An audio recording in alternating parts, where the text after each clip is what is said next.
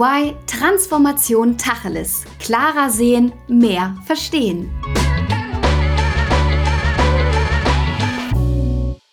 Herzlich willkommen zu einer neuen Folge von EY Transformation Tacheles. Mein Name ist Alissa und ich freue mich, dass ihr eingeschaltet habt.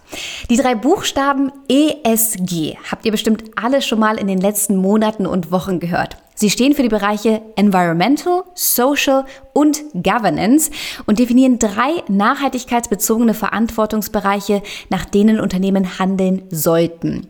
Wir fragen uns heute, was es damit genau auf sich hat und reden mal wieder Tacheles. Denn ist es ein gut betiteltes Greenwashing für Unternehmen? Und wie steht Deutschland im internationalen Vergleich da?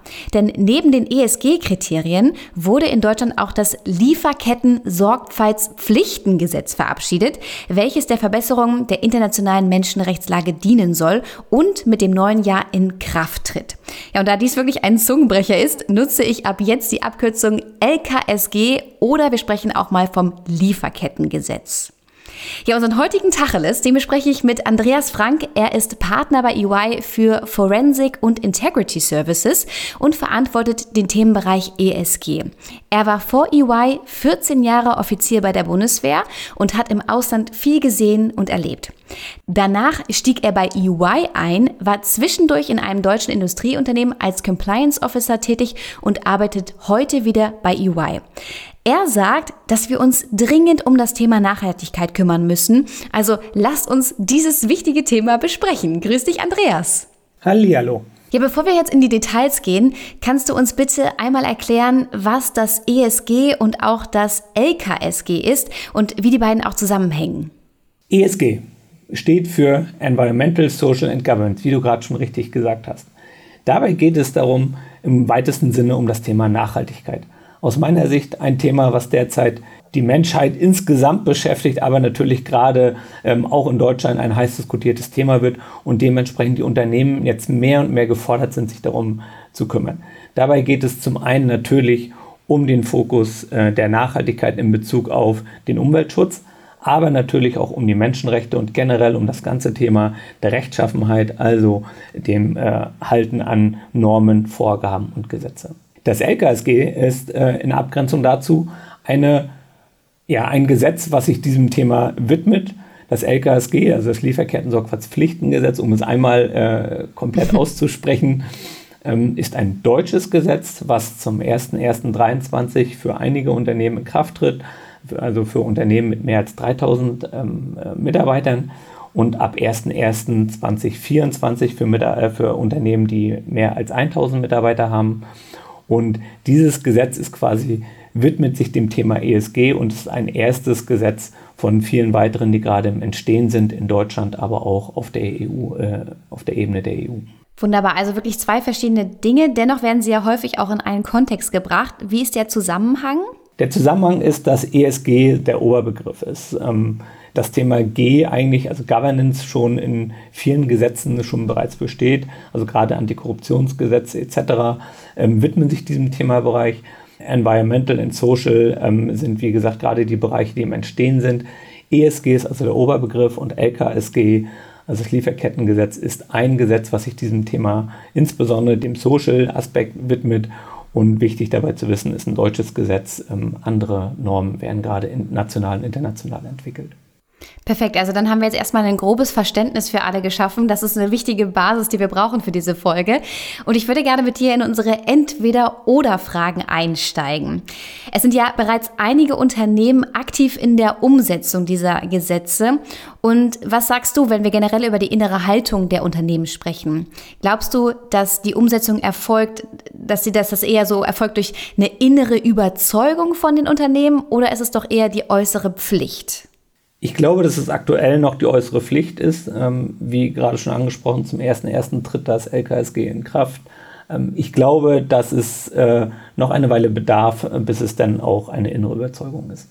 Okay, da hast du dich ganz klar positioniert. Kommen wir mal zur zweiten Entweder-Oder-Frage. Die ESG-Gesetzgebung grundsätzlich Hilfe oder Bürde für Unternehmen? Würde ich ähnlich antworten wollen. Erstmal noch eine Bürde, weil es, wie gesagt, zeitnah in Kraft äh, äh, tritt und die Unternehmen sich dem folgen müssen. Zukünftig, denke ich, wird es auch eine Hilfe sein. Mhm. dann ist Deutschland mit dem ESG Spitzenreiter oder Schlusslicht? Ganz schwierige Frage. Ich glaube, dass ähm, wir global gesehen schon mit Spitzenreiter sind, in ja, wirtschaftlich starken Staaten eher Schlusslicht. Okay, jetzt kommen wir mal zum Lieferkettenschutzgesetz. Ist das ein Wettbewerbsvor- oder Nachteil im internationalen Vergleich für Unternehmen? Was würdest du sagen?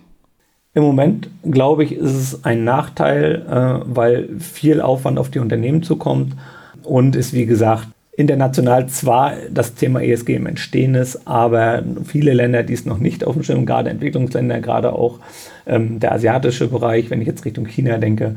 Und dementsprechend glaube ich, ist es im Moment eher noch äh, ja, ein Wettbewerbsnachteil. Mhm. Und führt das LKSG zu einer Verbesserung der internationalen Menschenrechtssituation? Ja oder nein? Ich glaube, dass es langfristig zu einer Verbesserung führen wird, weil äh, ich glaube, diese Themen werden sich durchsetzen auf lange Sicht und dementsprechend auch die ähm, Standards für entsprechende äh, Mitarbeiter sich äh, auch weltweit verbessern werden. Okay, also du hast eine klare Positionierung bei allen Fragen. Lass uns da gerne nochmal in die Details eintauchen. Jetzt gerade bei der ersten Frage ging es ja um die innere Überzeugung versus äußere Pflicht von Unternehmen. Jetzt hast du gesagt, aktuell ist es noch eine äußere Pflicht. Was muss denn passieren, dass es auch bei Unternehmen als eine innere Überzeugung kommt? Ich glaube, die Unternehmen müssen die Vorteile lernen und ähm, sie müssen lernen, mit diesen Themen umzugehen. Vorteile, du hast gerade auch schon bei den Entweder-Oder-Fragen mich gefragt, ob es ein Wettbewerbsvor- oder Nachteil ist. Ich glaube, dass im internationalen Vergleich ähm, das äh, deutsche Gesetz natürlich jetzt gewisse Anforderungen an deutsche Unternehmen stellt, was andere Länder noch nicht so haben und dementsprechend wird es aus meiner Sicht erstmal ein Wettbewerbsnachteil sein, weil es zu Aufwand führt, weil es ähm, ja, zu Prozessen und zu zusätzlichem äh, Personalaufwand äh, führt, der natürlich auch irgendwie dann finanziell äh, negativ grundsätzlich erstmal in der Gesamtbetrachtung auffallen wird. Deswegen halte ich es für einen Wettbewerbsnachteil und deswegen glaube ich auch, dass es eher noch als Bürde gesehen wird. Wenn man aber diese Entwicklung weiter sieht, und da bin ich wirklich Optimist, dass es ähm, ja, langfristig gesehen sich durchsetzen wird, dieses Thema, glaube ich, werden die Unternehmen langfristig äh, die Wettbewerbsvorteile sehen, wenn dann auch andere Länder gesetzlich nachziehen, wenn die EU-Regularien kommen und, und sich durchsetzen etc. Die andere Frage, die ich gerade schon angesprochen habe, ist das ganze Thema, wie setzt man das ganze Thema um? Da ähm, denke ich, ist es im Moment auch noch eine ja, eher eine äußere Pflicht weil, äh, und auch eine Bürde, weil die Unternehmen gar nicht so richtig wissen bei vielen Themen, wie sie sie umsetzen sollen das Bundesamt für Ausfuhrkontrolle, was die entsprechende Kontrollbehörde beim Lieferketten-Sorgfaltspflichtengesetz ist, ähm, arbeitet da jetzt mit Handreichungen, versucht den Unternehmen Hilfestellungen zu geben. Und doch gibt es noch relativ viele offene Punkte, wo die Unternehmen noch nicht so richtig wissen, wie sie es umsetzen müssen. Und deswegen glaube ich, wie gesagt, es ist derzeit noch eine Pflicht. Aber wenn man sich dem Thema mehr und mehr widmet und es lernt, dann glaube ich, wird es dazu führen, dass die Unternehmen hoffentlich dann auch irgendwann davon überzeugt sein werden und es dann einfach in den, ja, in den Arbeitsalltag in den Unternehmen einfließen und ähm, ja, integriert sein wird. Und dann, denke ich, wird es auch eine andere Überzeugung sein. Bleiben wir gerne mal auf der Ebene der Unternehmen. Du hattest ja auch bei der weiteren ähm, Entweder-Oder-Frage, ob es eine Hilfe oder eine Bürde ist für Unternehmen, hattest du dich ja auch für eine Bürde unterschieden, äh, entschieden. Wie sieht das denn aktuell aus? Was müssen denn Unternehmen tatsächlich auch machen, dass es eben diese Bürde ist? Die Unternehmen müssen jetzt verschiedene Strukturen implementieren. Die Unternehmen müssen sich mit dem Thema grundsätzlich auseinandersetzen. Und das ist ja erstmal das erste Thema. Aus meiner praktischen Erfahrung ist es so, ähm, dass und der Podcast heißt ja, glaube ich, auch Tacheles äh, zu reden, dass alles, was nicht direkt äh, oder unmittelbar zum Vertriebserfolg, zum, äh, zum eigentlichen wirtschaftlichen Zweck des Unternehmens beiträgt, grundsätzlich skeptisch gesehen wird, um es mal vorsichtig auszudrücken. Das bedeutet, zusätzlich administrativer Aufwand wird grundsätzlich immer oder wird häufig hinterfragt und überlegt, wie kann ich den möglichst klein halten und äh, nur die Minimumanforderungen erfüllen um, wie gesagt, mich auf das Kerngeschäft des Unternehmens zu konzentrieren. Und so ähnlich ist es jetzt mit diesem Thema. Das Gesetz tritt in Kraft, größere Unternehmen sind davon betroffen und müssen es jetzt umsetzen. Aber wie gerade auch schon gesagt, und deswegen passt das auch gut zu der ersten Entweder-Oder-Frage, die innere Überzeugung fehlt. Und deswegen mhm. wird es natürlich eher als Bürde gesehen. Man muss Verantwortlichkeiten bestimmen, man muss die Risikoanalyse anpassen, man muss äh, ein Beschwerdesystem ähm, einführen etc. Das ist alles Aufwand, der grundsätzlich kritisch hinterfragt wird, wenn, wie gesagt, die innere Überzeugung fehlt. Und dadurch, dass es an der meiner Meinung nach aktuell bei vielen Unternehmen noch fehlt, glaube ich, wird es als Bürde gesehen und eher als Kostentreiber, als zusätzlicher Aufwand, als wirklich als äh, Hilfe. Mhm. Wie können wir uns das denn auch vorstellen? Also hast du manchmal das Gefühl, dass es vielleicht dadurch auch so ein verstärktes Greenwashing gibt, also dass Unternehmen sich dann besser darstellen, als sie eigentlich sind? Ich glaube, dass das eine natürliche Folge sein kann. Nicht muss, aber sein kann. Die Frage wird sein, äh, nach dem Lieferkettengesetz sind Unternehmen nun verpflichtet, transparent darzustellen, welche Maßnahmen sie treffen etc. Und gerade wenn diese Themen sich auch mehr und mehr durchsetzen, werden auch die Geschäftspartner die jeweiligen Unternehmen befragen, ähm, welche Maßnahmen denn vollzogen werden, wie man sich in den Themen ESG aufstellt. Und dann ist es natürlich im Zweifel leichter, insbesondere wenn verschiedene oder wenn die eigentlichen ähm, Reporting-Vorgaben noch äh, vage sind, ist es natürlich leicht für Unternehmen, sich im Zweifel grüner darzustellen, als sie es vielleicht sind. Und am Ende wird viel davon abhängen, wie man seine Maßnahmen umsetzt, aber auch wie man darüber berichtet und dies nach außen darstellt. Und deswegen glaube ich, besteht eine hohe Gefahr daran, dass Unternehmen im Zweifel es grüner darstellen, als es vielleicht eigentlich ist. Wenn wir jetzt über die Einhaltung von solchen Regularien sprechen, ist es eigentlich überhaupt möglich, dass sich Unternehmen an all diese Gesetze, die da jetzt auch hinzugekommen sind, sich zu halten? Ich bin froh, dass es keine Entweder-Oder-Frage war. Ähm, sonst äh, hätte ich mir relativ äh, klar überlegen müssen, was ich sage. Es gibt eine Vielzahl an regulatorischen Vorgaben, die durch Unternehmen einzuhalten sind. Und jetzt, wenn wir das Thema ESG kurz mal ein bisschen beiseite lassen, das ist mit den, mit den Compliance-Themen, das ist mit den, generell mit den, mit den Governance-Themen, die bereits schon entlassen sind. Ähm, aus meiner eigenen Praxis weiß ich, dass, äh, wie gesagt, gibt das ganze Thema Arbeitsschutz, Arbeitssicherheit, es gibt Umweltschutz, es gibt äh, IT-Sicherheit, es gibt Unternehmenssicherheit, es gibt Informationssicherheit, es gibt die Compliance-Regularien, es gibt jetzt ESG und so weiter und so fort. Und das ist jetzt auch nur, wie gesagt, ein kleines Feld, was ich gerade genannt habe und mit Sicherheit nicht abschließend. Mhm. Unternehmen müssen ganz viele Gesetze und, und Vorgaben einhalten. Wenn es international aufgestellte Unternehmen sind, dann ist es sogar noch schwieriger, weil natürlich auch es in vielen Ländern noch Spezialgesetze gibt, die es dann auch äh, gilt einzu, einzuhalten und umzusetzen. Ich glaube, es ist schwierig mhm. für Unternehmen, die international tätig sind, sich an alle Gesetze und Vorgaben zu halten. Deswegen glaube ich, ist es eine durchaus berechtigte Frage, die du gerade gestellt hast, ob es überhaupt möglich ist, sich an alles zu halten. Ich glaube, mit sehr viel Aufwand ist es möglich, aber eben es bedarf sehr viel Aufwand. Ja, absolut. Ähm, Gibt es denn da auch die Möglichkeit, dass man das irgendwie, ja, vielleicht auch in andere Richtlinien mit integriert, um es dadurch so ein bisschen transparenter und, und einfacher zu machen?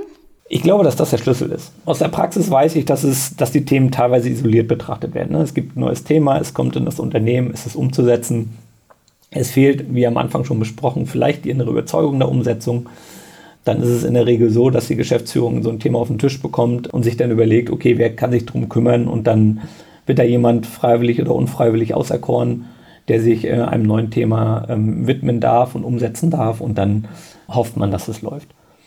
Das ist zu kurz gedacht aus meiner Sicht. Ich denke, Unternehmen tun gut daran, sich mit neuen Themen wie beispielsweise jetzt dem Lieferkettengesetz intensiv auseinanderzusetzen und zu überlegen, wie kann man es in andere Themen mit integrieren. Ich glaube, dass auch der Gesetzgeber mehr und mehr darauf schielt. Ähm, beispielsweise hat das Bundesamt für Ausfuhrkontrolle jetzt eine Handreichung gegeben, wie das Beschwerdeverfahren ähm, aussehen kann, was im Rahmen des Lieferkettengesetzes gefordert ist. Und auch dort hat das äh, Bundesamt für Ausfuhrkontrolle, also die BAFA, direkt schon geschrieben, dass beispielsweise ein, ein Beschwerdeverfahren in ein Hinweisgebersystem integriert werden könnte. Ähm, also man sieht, dass auch die Gesetzgeber ähm, bzw. die Behörden auch in gleiche Richtung denken. Und ich glaube, das muss der Ansatz für Unternehmen sein. Themen miteinander zu verbinden, ineinander zu integrieren und ganzheitlich zu betrachten. Ich glaube nicht, dass es für jedes Thema immer einen Verantwortlichen wirklich benötigt, sondern wenn man Themen integriert und ganzheitliche Prozesse und äh, Systeme und Kontrollen auch schafft, dann glaube ich, können Themen verbunden werden und auch effizient miteinander verbunden werden. Aber das ist natürlich Aufwand und das bedarf natürlich auch ja, der inneren Überzeugung, dass man sich solchen Themen mal widmet und sie versucht auch wirklich funktional und zukunftsorientiert im Unternehmen umzusetzen. Jetzt hast du gerade das Thema Zukunft angesprochen. Wie, wie kann man das denn einschätzen? Also sind wir jetzt gerade an so einem Punkt, wo wir für alles Regularien haben? Kommen da noch mehr Regularien? Also wie kann man das einordnen, wo wir jetzt gerade stehen? Ich glaube, dass es mehr und mehr Regularien geben wird zukünftig, weil aus meiner Sicht die Regelungs, äh, der Regelungsbedarf sich auch aus dem technologischen Fortschritt ableitet. Ähm, wir wissen alle, dass die Zyklen äh, des, des technologischen Fortschritts kürzer und kürzer werden und immer wieder neue Systeme ähm, und, und, und Techniken entwickelt werden. Und diese werfen neue Fragen auf. Ähm, wenn wir zum Beispiel das Thema Datenschutz nehmen. Ähm, die mittlerweile kann, kann, kann jeder mit seinem Handy Fotos machen. Ähm, ich selbst war letztens äh, ähm, ähm, in, in Hamburg unterwegs, habe mir die Elbphilharmonie angeguckt mit der Familie, stehe auf einer Rolltreppe und sehe, wie andere, wie andere ähm, Besucher Fotos mit ihren Handys machen und mhm. wo ich unweigerlich wohl irgendwie mit drauf sein werde. Und ich habe mich sofort gefragt, was ist jetzt eigentlich mit meinem Datenschutz und möchte ich eigentlich auf diesen Bildern drauf sein? Ja. Und ich habe mich schon immer gefragt, auf wie vielen Touristenbildern bin ich eigentlich drauf?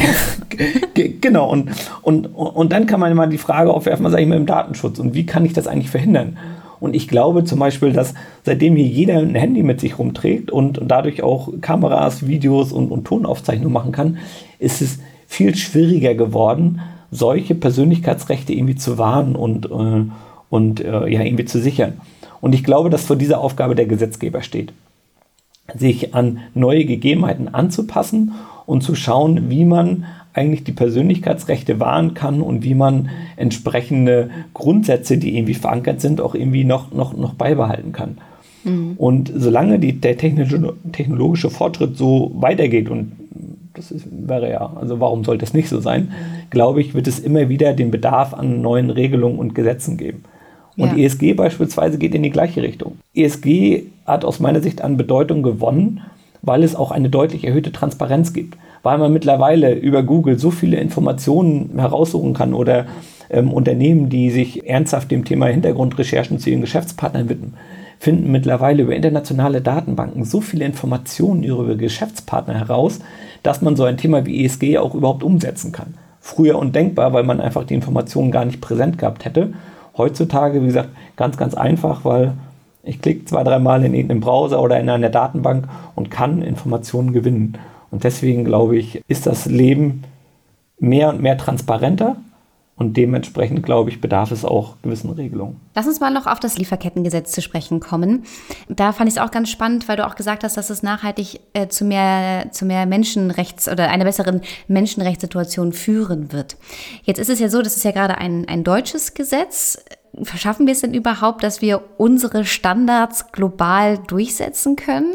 Oder ist das überhaupt, ist das nicht vielleicht auch anmaßend, um das nochmal hinterherzuschieben? Ich glaube, dass man sich gerade bei dem Thema Menschenrechte hinterfragen muss, gibt es einen internationalen Standard? Wenn man sich überlegt, wie das Thema Menschenrechte in Deutschland ausgeprägt ist und wie es im Zweifel in China ausgeprägt ist, wie es in Saudi-Arabien ausgeprägt ist, dann lassen sich doch sehr deutliche Unterschiede erkennen.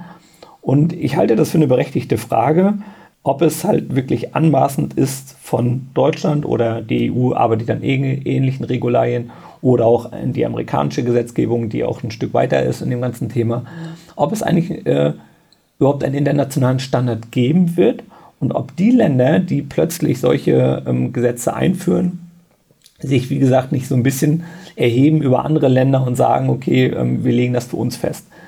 Ich mag mir dazu gar kein Urteil erlauben. Ich denke, es macht es halt sehr schwierig für Unternehmen, so etwas durchzusetzen. Ne, wenn ich zum Beispiel die, die Gleichberechtigung zwischen Mann und Frau nehme und dann weiß, dass erst seit wenigen Jahren in Saudi-Arabien die Frauen Auto fahren dürfen, dann mhm. kann man halt schon das ganze Thema hinterfragen. Oder das ganze Thema äh, Kinderarbeit und, und, und ab wann äh, ist überhaupt ein Mensch alt genug, um arbeiten zu dürfen, etc. Auch dort gibt es ja unterschiedliche Ansätze auf der Welt. Und das sollte man schon kritisch hinterfragen. Und die Unternehmen stehen vor der Herausforderung, auf der einen Seite sich Standards zu geben und das, sich, sich das irgendwie handelbar zu machen fürs Unternehmen und auf der anderen Seite aber auf lokale unterschiedliche Ansätze und auch Maßstäbe auch eingehen zu können. Und das halte ich für sehr, sehr schwierig. Ich glaube nicht, dass die deutsche Gesetzgebung oder auch die EU ähm, jetzt wirklich den Anspruch erhebt, dass, dass unser Menschenrechtsverständnis jetzt das äh, allumfassend Richtige ist. Das ist auch eine Diskussion, die, die, die möchte ich hier auch gar nicht führen, sondern in der Umsetzung für Unternehmen ist das halt eben besonders schwierig. Standards zu finden, die man im Unternehmen vielleicht in einem international agierenden Konzern äh, umsetzen kann und dann die für alle Unternehmen gleich gelten. Sehr, sehr schwierig und dementsprechend wieder sehr viel Aufwand für die Unternehmen, das im Zweifel auf die einzelnen ähm, Rahmenbedingungen in den einzelnen Ländern spezifisch umzusetzen. Mhm. Jetzt ist es ja so, wir hatten es vorhin auch schon mal besprochen, ob es eben ein Wettbewerbsvor- oder Nachteil ist. Und da hattest du auch ganz klar gesagt, aktuell ist es noch eher ein Nachteil, weil eben auch ja, aufstrebende Wirtschaftsnationen wie China, Indien etc. solche Regularien nicht haben. Trotzdem ist es ja auch ein starkes Signal von Deutschland, von der EU, zu sagen, nee, wir haben hier wirklich auch einen Purpose. Wir wollen, dass die Menschenrechtssituation sich global verändert und verbessert vor allem auch. Ähm, was würdest du sagen, wann kann sich das auch zu einem Vorteil entwickeln? Mm, ich glaube, der Vorteil entsteht dann, wenn auch andere Länder in diesen, in diesen Themen mitziehen. Und wenn es international, wirklich international anerkannte Standards gibt, die dann ähm, Unternehmen zwingen, entsprechende Prüfungen, entsprechende Prozesse umzusetzen, um dann äh, einfach vorbereitet zu sein.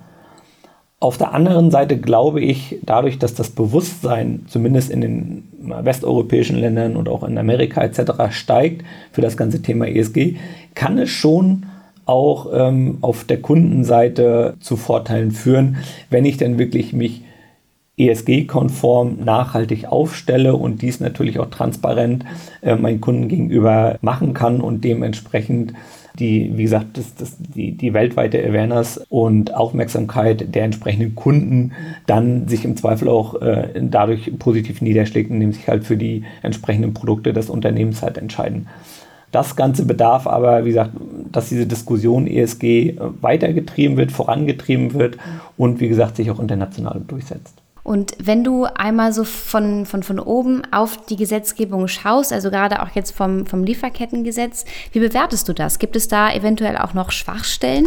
Ja, also grundsätzlich halte ich das Lieferkettengesetz ähm, für einen guten Anfang. Mhm. Die Fragen, die sich mir stellen, sind zum einen teilweise eine Ausprägung, also wie einzelne Pflichten im Detail durch Unternehmen umgesetzt werden sollen.